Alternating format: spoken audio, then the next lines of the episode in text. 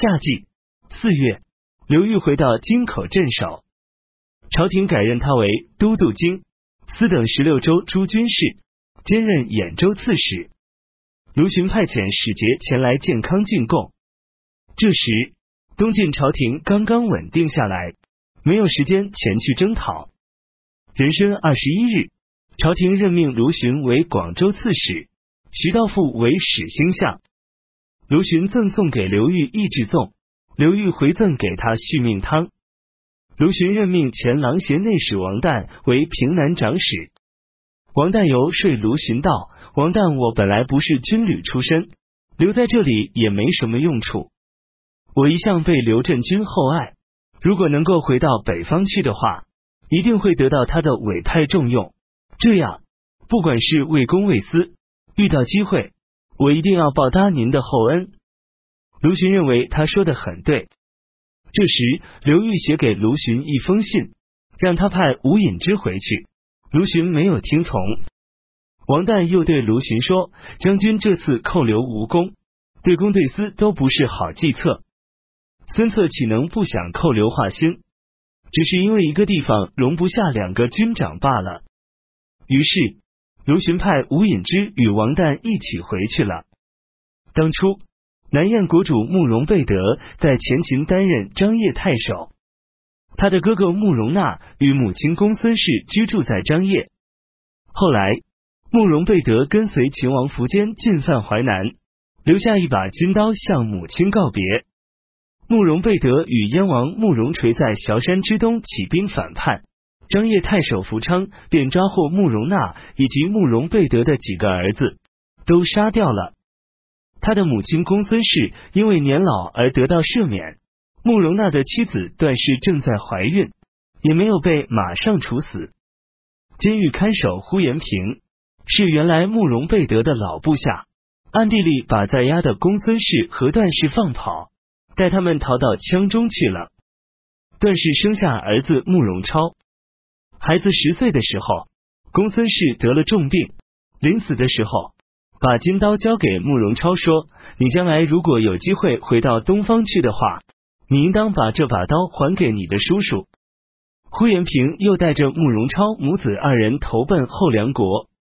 到了吕龙投降后秦之后。慕容超又随着凉州的百姓一起被迁到长安。呼延平死后，但是为慕容超娶了呼延平的女儿做媳妇。慕容超担心自己被后秦扣押，于是表面上假装疯癫，到处乞食为生。后秦国的人都觉得他很贱，歧视他。只有东平公姚绍看见他后，认为他很奇异特殊。对后秦王姚兴说道。慕容超身材魁梧，举措轩昂，恐怕不是真疯。希望您能稍稍给他一个小官当，把他拴住。姚兴召见慕容超，与他说话。慕容超故意往错处回答。姚兴对姚绍说：“谚语说得好，好皮不包纯骨头。他只不过是胡说八道罢了。”于是把他放了出去。慕容贝德听说慕容那有一个姨父子还在后秦，便派遣几阴人吴变去那里查访。不便因为同乡人宗正谦在长安依靠占卜算卦为生，便通过他与慕容超取得了联系。慕容超不敢把这个消息告诉母亲和妻子，只有暗地里与宗正谦改名换姓逃回到南燕。他们走到梁父的时候。镇南长史月寿把消息告诉给兖州刺史慕容法。慕容法说，过去在汉代的时候，有个卜卦的人谎称自己是魏太子，现在怎么知道此人不是这类的骗子呢？因此对慕容超不甚恭敬。慕容超从此与慕容法产生隔阂。慕容贝德听说慕容超已经到来，非常高兴，派遣三百名骑兵前来迎接。慕容超抵达广固，把那把金刀献给慕容贝德。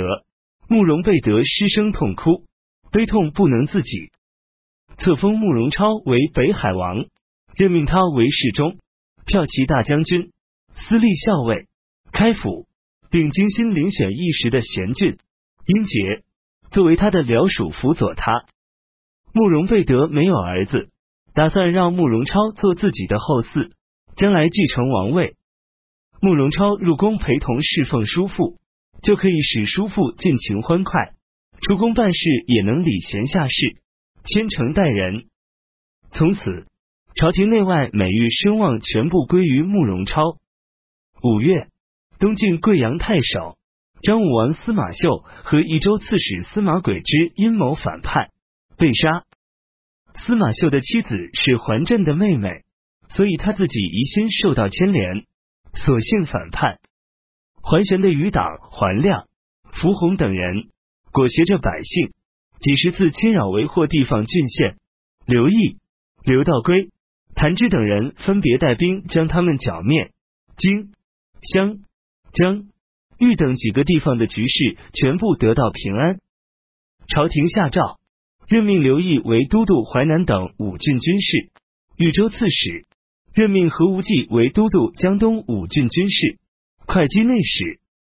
东晋北青州刺史刘该叛变，勾结北魏为外援，清河、阳平两个郡的太守孙权拉起队伍响应他。六月，北魏豫州刺史索度真、大将胡思兰进犯徐州，围攻彭城。刘裕派遣他的弟弟南彭城内使刘道廉、东海太守孟龙福带兵前去救援，斩杀了刘干和孙权。北魏军失败而退走。孟龙福是孟怀玉的弟弟。后秦陇西公姚硕德征伐求池，多次打败杨胜的部队。将军敛据进攻汉中，攻克城固，把三千多家流民迁徙到关中。秋季七月。杨胜向后秦请求投降，后秦任命杨胜为都督义、宁二州诸军事、征南大将军、益州牧。刘裕派遣使节向后秦求和，并要求归还南乡等几个郡。后秦王姚兴答应了他。姚兴的大臣们都觉得这样不行。姚兴说：“天底下的善行都是一样的。刘裕从社会底层最卑贱的地位上发展起来。”能够诛杀桓玄，重新振兴晋室，对内整顿日常政务，对外核查勘定封地疆土。我怎么能为了珍惜几个郡，便因此不成全他的好事呢？于是割让南乡、顺阳、新野、武阴等十二个郡，归还给东晋。八月，后因辽西太守邵岩犯罪，出外逃命，当了盗贼。九月。中常侍郭仲出兵征讨，并把他杀了。如水枯竭，南燕国主慕容贝德为此十分焦虑，不久便得病，卧床不起。北海王慕容超请求为此祷告，慕容贝德说：“作为人主，他的寿命长短全由上天决定，不是如水所能制约得了的。”慕容超一再请求，慕容贝德只是不允许。戊午十月初一，慕容贝德在东阳殿召见群臣，商议册立慕容超为太子。不巧突然间发生地震，文武百官非常惊恐，慕容贝德心里也非常不安，于是回宫。这天夜里，他的病情加重，眼睛紧闭，不能说话。段后大声对他说：“现在召中书官进宫写诏书，立慕容超为太子。”可以吗？慕容贝德睁开眼睛，点了点头。于是册立慕容超为皇太子，下令大赦。慕容贝德很快便去世了。他们制作了十几个相同的棺材，在夜间分别抬着从四个城门出去，埋在不同的地方，暗地里却把真的棺木秘密葬在山谷之中。即为十月十一日，慕容超登上皇帝位。下令大好，改年号为太上，尊奉段后为皇太后，任命北帝王慕容忠都督中外诸军事、录尚书事，慕容法为征南大将军，并都督徐、兖、阳、南兖四州诸军事，加封慕容镇开府仪同三司，任命尚书令封福为太尉，居仲为司空，封宗为尚书左仆射。癸亥十月十五日，表面上把没有慕容备德尸体的空棺葬在东阳陵，并把他追谥为献武皇帝，庙号世宗。慕容超把他过去的亲信公孙五楼当作心腹。慕容贝德原来的大臣北帝王慕容忠、段宏等都在心里感到不安，请求去外地任职。慕容超任命慕容忠为青州牧，任命段宏为徐州刺史，又任命公孙五楼为五位将军，领屯骑校尉，参与处理国家政事。封福劝阻说：“臣下我听说，亲人不能排斥到外地，客人却不能让进内室。”慕容忠是国家的皇族重臣，政权的倚靠。段宏在外戚中极负盛名，百姓也都十分敬仰。这应该让他们协助并带动文武百官，辅佐陛下，而不应该让他们到很远的外地去镇守。现在慕容忠等出外守边，公孙五楼却在朝中辅佐，臣下我内心里觉得是不妥的。